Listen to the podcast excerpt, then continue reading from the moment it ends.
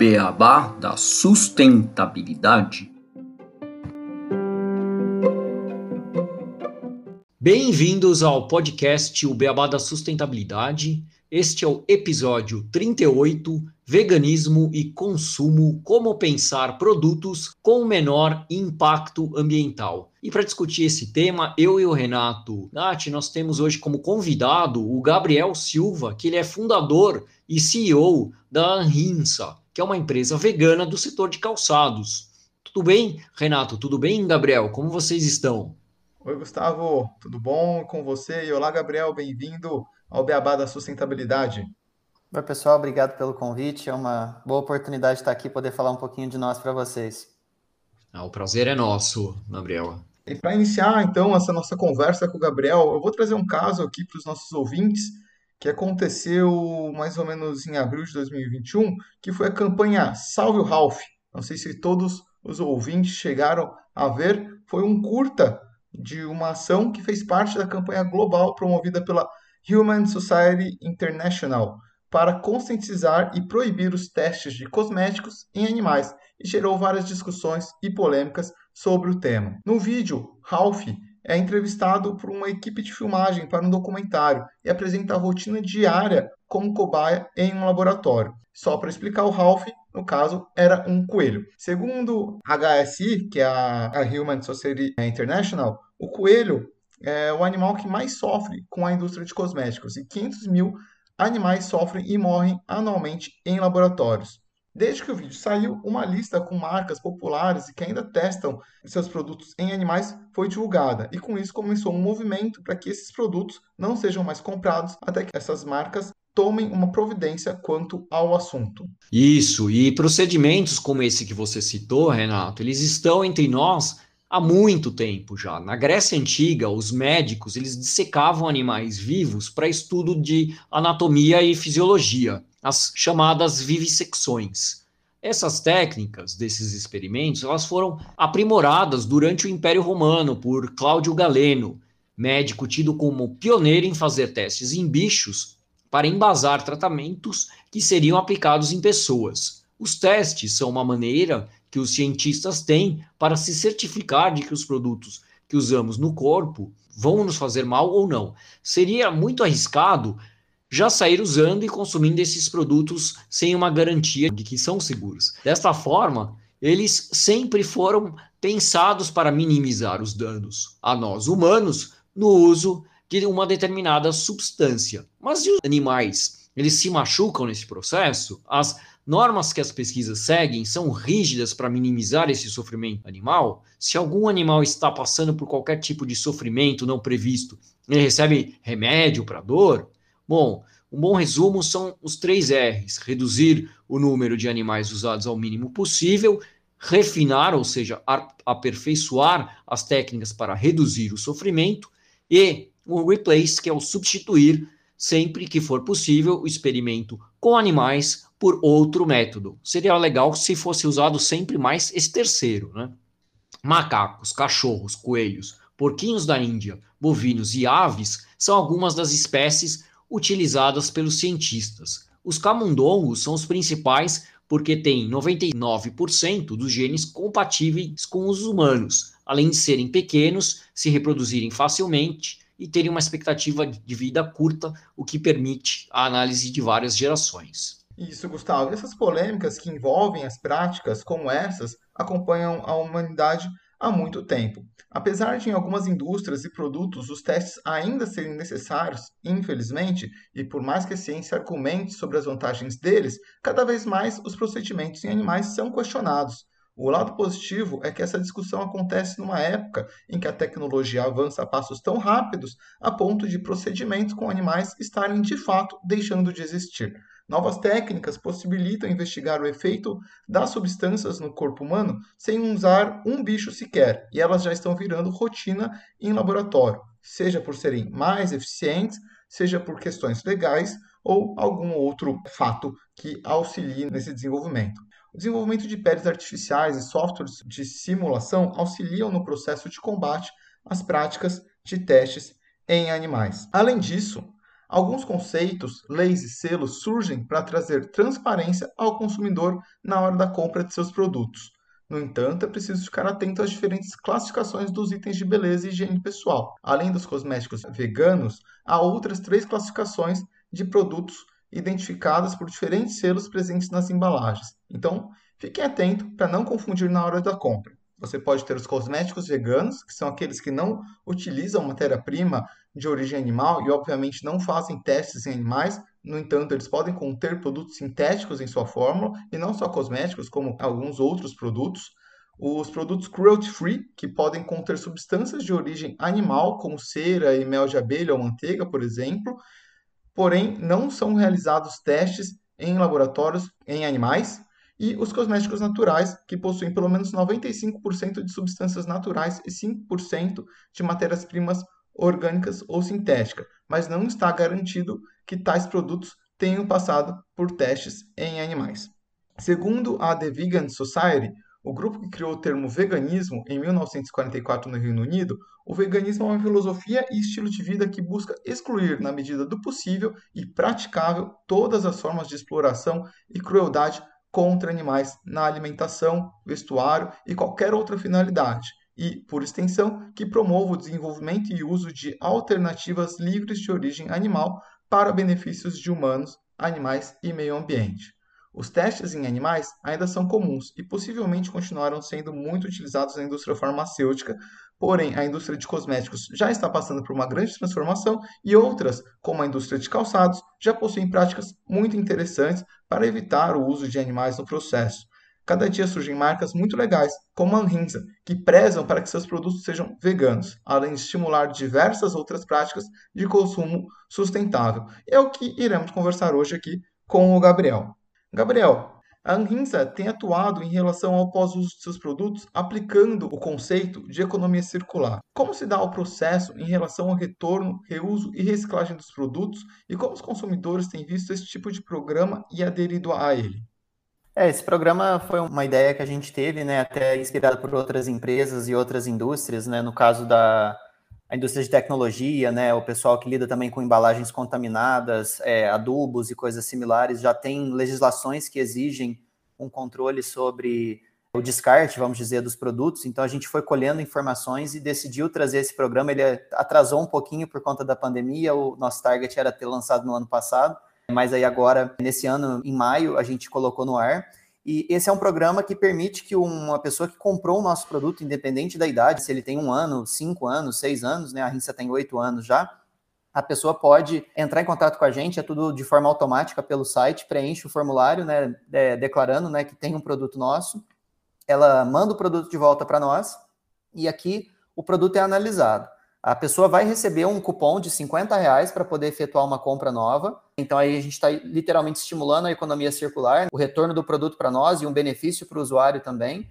E esse produto, ele estando aqui, a gente vai analisar ele com dois critérios. Se ele não serve para a pessoa que comprou mais, mas ele serve para outra pessoa que talvez esteja passando por necessidade, né? Enfim, a gente consegue doar isso para ONGs da nossa região que fazem o atendimento a pessoas que tem algum tipo de necessidade nesse sentido, de estar tá passando por dificuldade, moradores de rua, pessoas nessa situação, a gente doa esse calçado e a pessoa pode usufruir dele pelo tempo ainda que ele é compatível.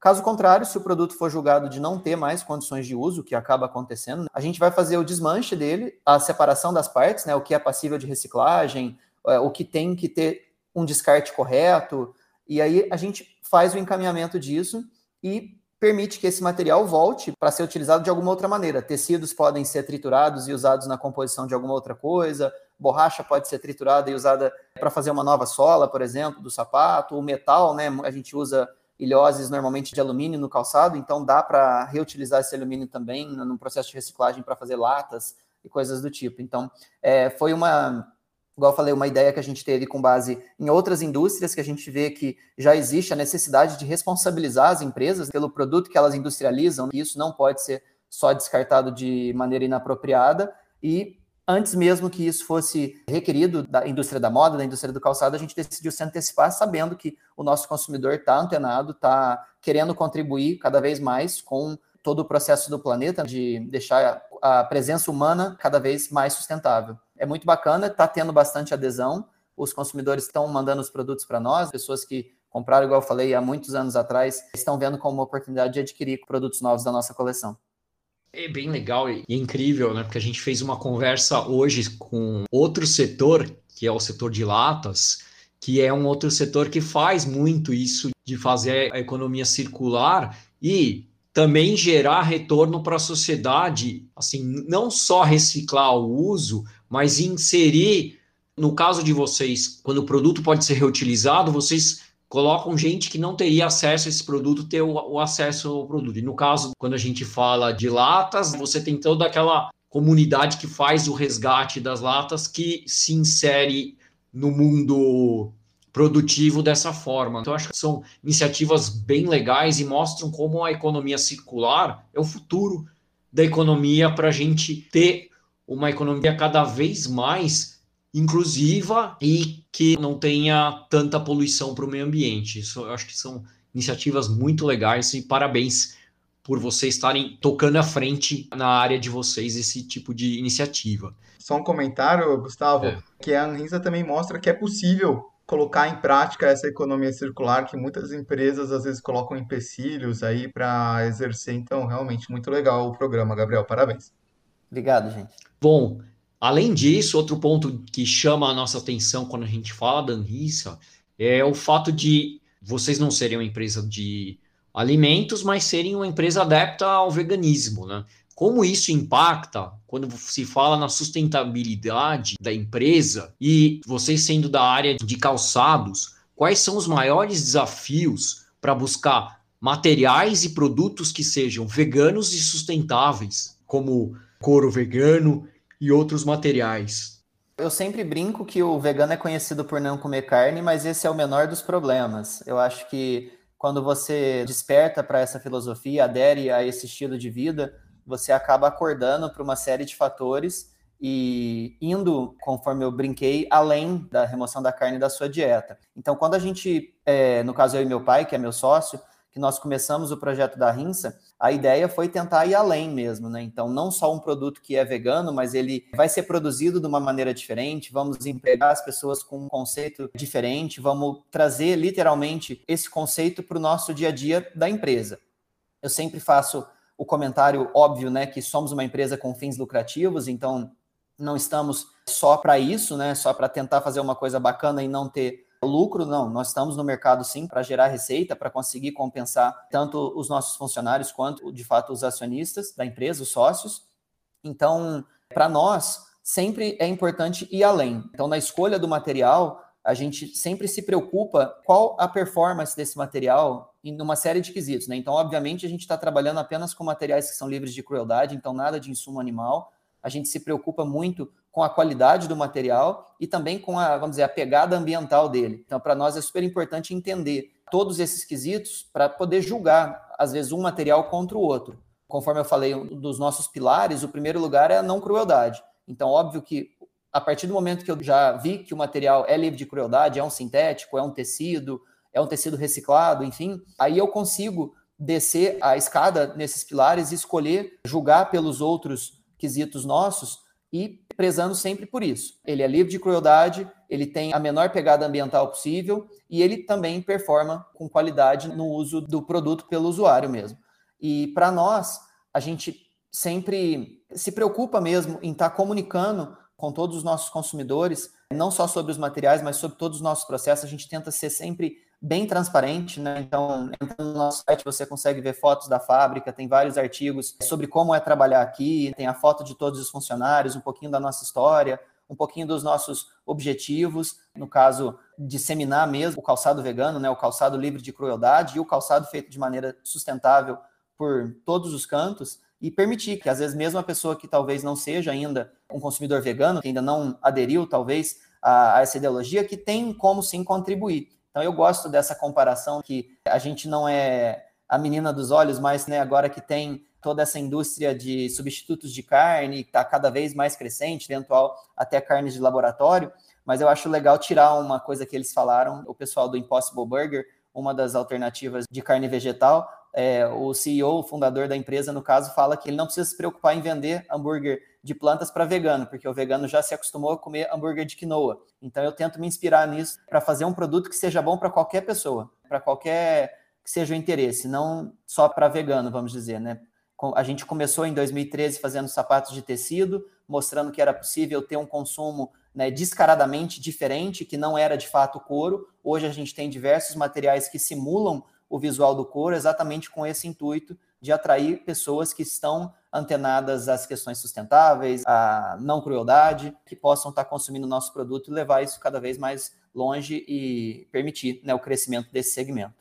E o couro, né, só fazendo um comentário, é um material que tem uma pegada ambiental muito forte. Né? Tanto tem o um problema em relação à produção, que já tem uma produção, como qualquer produção de carne, que tem problemas ambientais para fazer a pecuária, mas também tem toda a poluição de águas que com os usos químicos que são utilizados para tratar o couro, né? né? Eu sempre falo que tem um elefante na sala, né? Que os nossos materiais são feitos com a grande maioria é origem de petróleo. São sintéticos que não deixam de ser plásticos. No nosso caso, é um poliuretano. Porém, no processo industrial dele, o consumo de água é 17 vezes menor que o couro animal. Então, é óbvio, né? A Rinse é uma empresa vegana. Então, em primeiro lugar, a gente vai estar olhando por essa questão da não crueldade. Em segundo lugar, a gente vai estar julgando pela pegada ambiental. Então, nas escolhas dos materiais, a gente prefere, por exemplo, usar o poliuretano ao invés do PVC, né? Sempre pensando no que é melhor dentro daqueles quesitos que a gente define como essenciais para os nossos produtos e pensando nos nossos clientes. Eu acho muito legal essa tua fala, Gabriel, por causa que a gente sabe que, e a gente já trouxe aqui no podcast, que a gente tem que fazer um pensamento amplo, né? Então vocês têm uma visão como empresa, vocês seguem, e apesar de vocês usarem um material feito de plástico, né, você colocou o elefante na sala, vocês assumem isso, mas vocês fazem escolhas baseadas em dados para fazer o melhor produto com um impacto ambiental menor. Eu acho isso super interessante porque a partir do momento que a gente tem um modelo igual o que a gente vive hoje, né, de um capitalismo, a gente tem que buscar o desenvolvimento sustentável. Né? E isso não quer dizer que vai ter zero impacto ou que não vamos impactar de forma nenhuma. Eu acho que isso é impossível. Né? Desde o momento que a gente nasce na sociedade que a gente tem hoje, a gente está impactando o planeta de alguma forma. O importante é fazer as melhores escolhas para que esse impacto seja o menor possível e a gente possa compensar esses impactos de uma forma interessante para o meio ambiente quanto para a sociedade. E você falou bastante aqui, eu achei interessante também, sobre a transparência nos processos, como vocês mostram isso para o consumidor. A gente sempre fala aqui da questão de você ter cadeias sustentáveis, de vocês fazer uma certificação é, acreditada para que os consumidores possam ter certeza que aquele produto é um produto consciente, é um produto que é a melhor escolha. Então, achei sensacional assim isso que você falou do elefante e substituir o PVC pelo poliuretano. Realmente, o PVC ele tem vários impactos, desde a extração do salgema ali, deu um monte de problema na Braskem. É, recentemente, eu e o Gustavo estavam conversando, né, Gustavo, sobre o solo lá no Nordeste, que uma região ali foi bem afetada. É, em Alagoas, né? Em Alagoas, isso. E também no processamento desse material, que acaba sendo super complicado. Então, acho muito bacana. E aí, Gabriel, pegando essa linha, quando uma empresa ela busca ser sustentável, é um processo, igual a gente estava falando aqui, bem abrangente, e a gente sempre fala aqui nesse pensamento sistêmico aqui no Beabá e que ele exige grandes alterações, principalmente de hábitos consumo, produção. E uma coisa que você comentou também foi de um estilo de vida. Você ser vegano acaba sendo um estilo de vida assim, muito interessante, inclusive. E eu queria saber como que foi esse seu despertar para você ter esse estilo de vida e como que você internalizou isso dentro da empresa e como que aí então a Anisa faz para encarar esses desafios de interiorizar essas mudanças de hábito de forma a buscar essa sustentabilidade em todas as ações. É, o processo é bem assim, acho que interessante o que aconteceu comigo. Eu era Antes de tomar essa decisão de começar por esse caminho na minha vida, eu era, eu acho que, muito alheio a, a tudo que eu prezo muito hoje. É, então, assim, tudo começou quando eu fui diagnosticado com diabetes tipo 1 em 2011. Eu era piloto de avião, trabalhava como piloto de jatos executivos, é, viajava o mundo e fui diagnosticado. Eu tinha 21 anos e isso fez com que a minha trajetória de vida mudasse completamente. É, o diagnóstico de diabetes tipo 1 sacramentou o fim da minha carreira, eu sou insulino dependente, não posso mais exercer a profissão de piloto de aeronaves. É, naquele momento, obviamente, fiquei bem perdido, não sabia o que seria da vida dali para frente, mas eu tive uma boa oportunidade. O, o meu pai trabalha com calçados já há muitos anos, quase 40 anos, tem uma empresa de desenvolvimento de produto e acompanhamento de produção, uma agência né, que lida com o processo produtivo intermediano entre marcas e fábricas, aqui no Polo Industrial de Franca. Ele me chamou para trabalhar com ele, falou: Bom, já que você não vai poder voar mais, vem ficar comigo um tempo, vamos ver o que, que você acha disso. E se você gostar, você começa a trabalhar comigo e, e aí depois a gente vê. E eu gostei, vim, trabalhei com ele alguns meses, gostei, estou, de certa forma, até hoje na indústria. Né? E o único pedido que eu fiz a ele, eu falei, não, eu vou sim, mas eu quero ter oportunidade, considerando que você vai ser meu chefe, eu gostaria de ter um pouco de tempo a mais, talvez, para cuidar da minha saúde, para entender o que esse diagnóstico de diabetes significa na minha vida. Que o que mais me chocou, né, além do fato de ter que parar de voar, era a projeção, né, que um diabético vive menos do que uma pessoa que não tem diabetes. Isso me assustou muito. E eu sempre falei que eu queria viver 120, 150 anos, para tentar ver o mundo mudar, né? Imagina as pessoas que nasceram no começo do século XX, que ainda estão vivas em alguns casos, como viram o mundo mudar, literalmente na frente dos olhos. Então, eu gostaria muito de ter essa oportunidade e esse diagnóstico me fez ficar bastante assustado. É, eu comecei a pesquisar né, o que era uma dieta, o que seria o melhor para o ser humano, né? Se a gente tivesse acesso a tudo, é, tudo à disposição, enfim, qual seria a melhor escolha?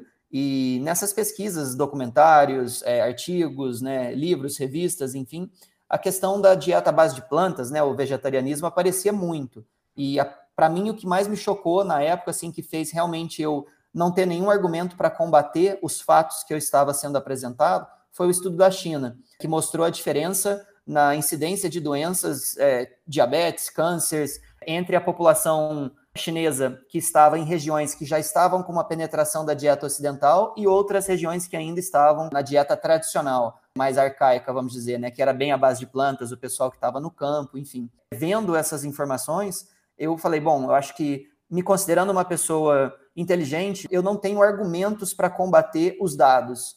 E foi aí que eu me decidi virar vegetariano. Depois de algum tempo, eu acordei para a causa animal como um todo, aí, vamos dizer, saí um pouco do egoísmo, né, do egocentrismo, de tipo, o que é melhor para mim, e agora já vou começar a olhar de forma mais ampla o que é melhor para o planeta e também para os outros seres humanos e não humanos que moram nesse planeta conosco.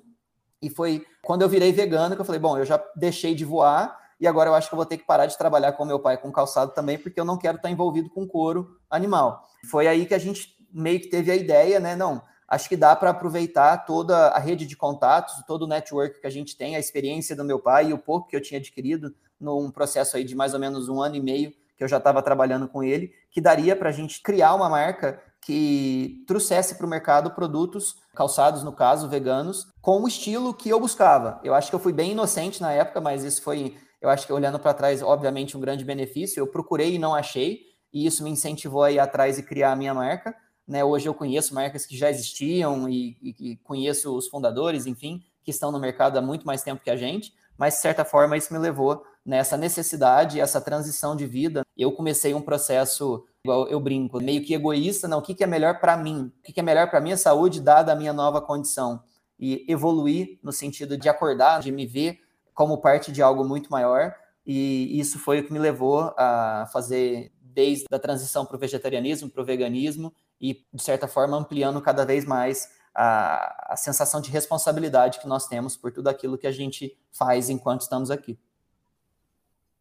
E como é que você faz em relação à equipe sua, a, a internalizar esse tipo de sentimento também dentro da, da empresa? Eu, isso é. eu lembro quando a gente conversou na outra vez, isso me chamou bastante atenção, então queria que você contasse um pouco disso. Para nós, igual eu falei, desde a fundação, a ideia é o veganismo é além de não só comer carne. Então, fundando uma empresa embasada por valores dessa filosofia, obviamente, o tratar o próximo como você gostaria de ser tratado, independente do que ele faz, da função. É um jeito que a gente tenta coordenar a empresa. Obviamente, nem todos os nossos funcionários são veganos, alguns são adeptos ao vegetarianismo, alguns alguns dias por semana. É, todos são super abertos à filosofia que a gente leva para eles e tenta, é, de certa forma, fornecer informação, conhecimento, né? Então, por exemplo, pré-pandemia, todos os eventos da empresa são de fato veganos, né? A alimentação é servida de forma vegana. Por vezes a gente já trouxe profissionais que estavam aptos a educar nutricionistas, é, ambientalistas e similares para poder passar informação para os funcionários. Então, é um pouco do que a gente acredita que é parte do nosso papel também mais do que fazer o produto da maneira que a gente acredita que é melhor e vender e tentar passar a mensagem através do produto, né, de certa forma. Então, todo produto vai com uma cartinha, explica o porquê a gente existe, o porquê que a gente quer agradecer o consumidor por essa compra. A gente também tem essa oportunidade numa equipe hoje de quase 50 pessoas de dividir um pouco dessa filosofia e, de certa forma, esperar que as pessoas também, com essas informações, tomem as decisões no seu cotidiano, na sua vida, para que isso se espalhe cada vez mais, né? Então, da empresa para o funcionário, do funcionário para a família, da família para o quarteirão, para o quarteirão para o bairro e assim por diante. Então, a gente vê isso como parte íntegra mesmo da nossa existência, né? Eu sempre brinquei que quando nós fomos fundados, a gente era meio que a ovelha negra numa cidade que fazia apenas sapato de couro, de certa forma, e hoje é claro o movimento nessa direção. Hoje nós temos concorrentes, entre aspas, aqui mesmo na cidade que estão indo, de certa forma, para o mesmo caminho. Não sei se eu sou o culpado disso, talvez, mas é bom ver que a gente está inspirando outras pessoas, mostrando que existe outras maneiras de produzir calçados e de lidar com o processo produtivo, com a equipe, enfim. Sensacional, Gabriel. É, é muito interessante a gente ver como que é esse processo de uma pessoa, né, no caso você, que teve uma reflexão de vida e começou a tomar ações para mudar de fato como que as coisas aconteciam, né? No caso da empresa do seu pai, de ir pro calçado vegano, como que isso vai inspirando outras pessoas, é aquele negócio, né? Você não precisa, às vezes, fazer um grande movimento para mudar o planeta. Muda um pouquinho o seu dia a dia, um pouquinho que isso vai ressonando, né? Vai atingindo outras pessoas e isso vai criando uma onda grande de ajuda, de, enfim, de conversas e etc., que vai fazendo um movimento do bem, que eu acredito muito nisso, que são os movimentos que vão, de fato, trazer as mudanças que a gente precisa para essa situação que a gente se encontra hoje, em termos de ambientais, também de sociedade, visando uma evolução e uma melhora para o nosso planeta. Então, achei muito bacana assim, essa sua história. Sim, é legal esse fato de levar para a prática, né? Porque ficar só nos discursos a gente não consegue realmente fazer as mudanças, né? Para fazer mudança precisa realmente botar a mão na massa e colocar isso em prática. Eu então, acho muito interessante. Acho que a nossa sociedade como um todo ela tende a querer se inspirar, se espelhar apenas naquilo que realmente talvez cause um impacto muito grande. Isso gera uma enorme frustração para diversas pessoas. Vamos dizer, no meu caso mesmo, né, eu estava trabalhando com calçado, fiz uma transição de vida, eu poderia ter escolhido um outro meio, talvez, não, eu agora eu sou vegano, eu vou trabalhar com ativismo e coisas do tipo. Não, eu consigo ainda aproveitar o know-how que eu tinha, que eu tinha adquirido, que eu tinha aprendido, o network que meu pai tinha de tantos anos na indústria do calçado, e usar aquela expertise para, como o Renato falou, tentar fazer a diferença naquele meu círculo, que permitia que eu fizesse um pouquinho de diferença, talvez, aqui na minha cidade também. Né? Então não precisa ir longe, né? Eu acho que a gente tem a tendência de literalmente se espelhar, querer se inspirar em coisas muito grandes e, e, esquece, né, que a diferença ela é aqui. Obviamente a gente tem uma hierarquia política gigantesca, mas a diferença é aqui na cidade, é o vereador, é o prefeito, é isso que as pessoas vão sentir no dia a dia. Então, eu acho que na questão da sustentabilidade, né, do ambientalismo, da defesa da causa animal, enfim, nada mais certo do que conforme o Gustavo falou também, de fato fazer, né? Não ficar só no idealismo. E não precisa ser grande, né? Não, ah, eu quero fazer a diferença na vida dos animais, então eu vou entrar para uma ONG que vai no meio do mar e corre atrás de barco baleeiro. Não, bacana. Se você tiver essa oportunidade e esse for o teu desejo, eu acho sensacional. Mas dá para fazer a diferença ajudando o cachorrinho que está passando fome na rua, dando um lar temporário para ele, encaminhando ele para uma ONG de doação, pegando lixo, né? Enfim, usando um produto por muito tempo, não descartando algo que ainda está bom, não substituindo uma coisa que ainda tem uso. Enfim, as coisas são tão pequenas, talvez implantando processos sustentáveis em empresas que não tem nada a ver com isso. Você trabalha no escritório de contabilidade, cria um programa para reduzir o uso de papel, por exemplo. Então, acho que todo mundo tem como contribuir nessa questão que é algo que afeta todos nós, né? Muito bacana, Gabriel. Me lembrou uma frase do Gandhi que ele fala, né? Seja a mudança que você quer ver no mundo. E acho que é isso, assim, seja essa mudança, busque fazer pequenos movimentos, igual você citou, que isso já é uma grande diferença. Você citou o Gandhi porque ele é vegano, né? também, também, né? Não tinha feito essa relação. Mas é muito bacana, Gabriel. É legal a gente ver existem pessoas como você, existem empresas como a Rinza que estão fazendo esse movimento. Espero que o nosso ouvinte se espelhe e que pense que no seu dia a dia ele pode fazer pequenas ações, desde apagar uma luz, reduzir um banho, reciclar, enfim, pensar no seu consumo sempre, que isso traz um impacto muito grande para a nossa sociedade. Então, antes de a gente partir para nossa curiosidade, para o fim desse episódio, a conversa está muito bacana aqui, mas a gente já indo para o encerramento, queria abrir aí, Gabriel, para você ficar à vontade, se quiser fazer algum comentário, enfim, deixar suas palavras para os nossos ouvintes. Não, só agradecer a oportunidade, eu acho que é sempre importante e sempre um prazer para nós estar compartilhando um pouquinho mais das informações por trás da cortina. Igual né, eu já falei, a gente tenta ser bem transparente, mas estando aqui, dando a cara literalmente para bater, contando um pouquinho do que a gente faz e esperando servir também de inspiração para outras empresas, talvez. É, eu acho que empreender nesse ramo de sustentabilidade, é, empreender no Brasil, né, são coisas bem complicadas. Eu acho que muitas pessoas conseguem relacionar com isso, mas eu acho que essa questão é muito importante para o futuro de todos nós. Então, eu sou muito grato da virada que a vida fez que eu tivesse que dar para que eu esteja aqui hoje, tendo a oportunidade de estar tá fazendo uma coisa que eu acredito muito e, assim, tenho convicção que está fazendo é, a diferença na vida dos animais e na vida de quem consome os nossos produtos também, né?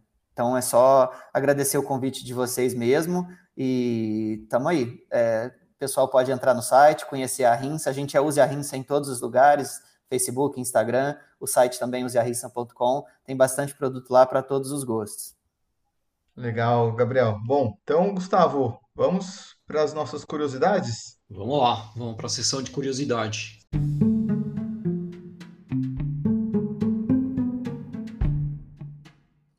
Curiosidades. Você conhece o movimento Segunda Sem Carne? A campanha Segunda Sem Carne, ela se propõe a conscientizar as pessoas sobre os impactos que o uso de produtos de origem animal para a alimentação tem sobre os animais, a sociedade, a saúde humana e o planeta, convidando-as a descobrir novos sabores ao substituir a proteína animal pela vegetal pelo menos uma vez por semana existente em mais de 40 países, como os Estados Unidos e o Reino Unido, onde ela é encabeçada pelo ex-Beatle Paul McCartney e apoiada por inúmeros líderes internacionais, a campanha foi lançada pela primeira vez no Brasil em outubro de 2009 e hoje conta com o apoio de governos, personalidades e empresas. A segunda sem carne no Brasil é considerada a maior do mundo. No ano de 2018, foram 67 milhões de refeições oferecidas e a campanha não para de crescer. Só no primeiro semestre de 2019 foram mais de 42 milhões de refeições. Esses números expressivos são resultados no trabalho de parceria da SVB com empresas e órgãos públicos. Um dos desdobramentos da adesão ao movimento é a implementação da alimentação escolar vegetariana, presente desde 2021 nas escolas municipais de São Paulo, onde os alunos da rede pública do município de São Paulo têm acesso a refeições 100% livres de produtos animais, trazendo grande impacto positivo. Um dia sem consumo de origem animal, como ovos, leites e carnes, ajuda a economizar cerca de 14 quilos de CO2 que deixam de ser emitidos na natureza e 3.400 litros de água que também não são utilizados. Isso para uma só pessoa. Segunda-feira é mundialmente conhecido como o dia para mudanças, dia para tomarmos decisões, começarmos transformações e novidades. Acho que o, a decisão do Gabriel deve ter sido numa segunda. Hein? Que tal tentar algo que trará um enorme benefício para todos? Isso aí, Gustavo, muito bacana. Igual a gente comentou aqui com o Gabriel, pequenas mudanças podem trazer impactos significativos para o planeta. Acho que o movimento Segunda Sem Carne é muito interessante para os nossos ouvintes que queiram começar com essas pequenas mudanças ou queiram tentar seguir uma dieta vegetariana ou até mesmo vegana, igual o Gabriel, e buscando novos hábitos, uma transformação. Então, muito bacana essa curiosidade. Queria agradecer aqui mais uma vez a participação do Gabriel nesse episódio. Muito obrigado, Gabriel. Volte mais vezes para a gente sempre estar conversando sobre temas de sustentabilidade, veganismo, produção sustentável, entre outros. E obrigado a todos os nossos ouvintes. Até o próximo episódio do Beabá da Sustentabilidade. Obrigado, Gabriel, e obrigado, ouvintes. Até o próximo episódio. Ah, obrigado, gente. Obrigado pelo convite. Eu espero o próximo.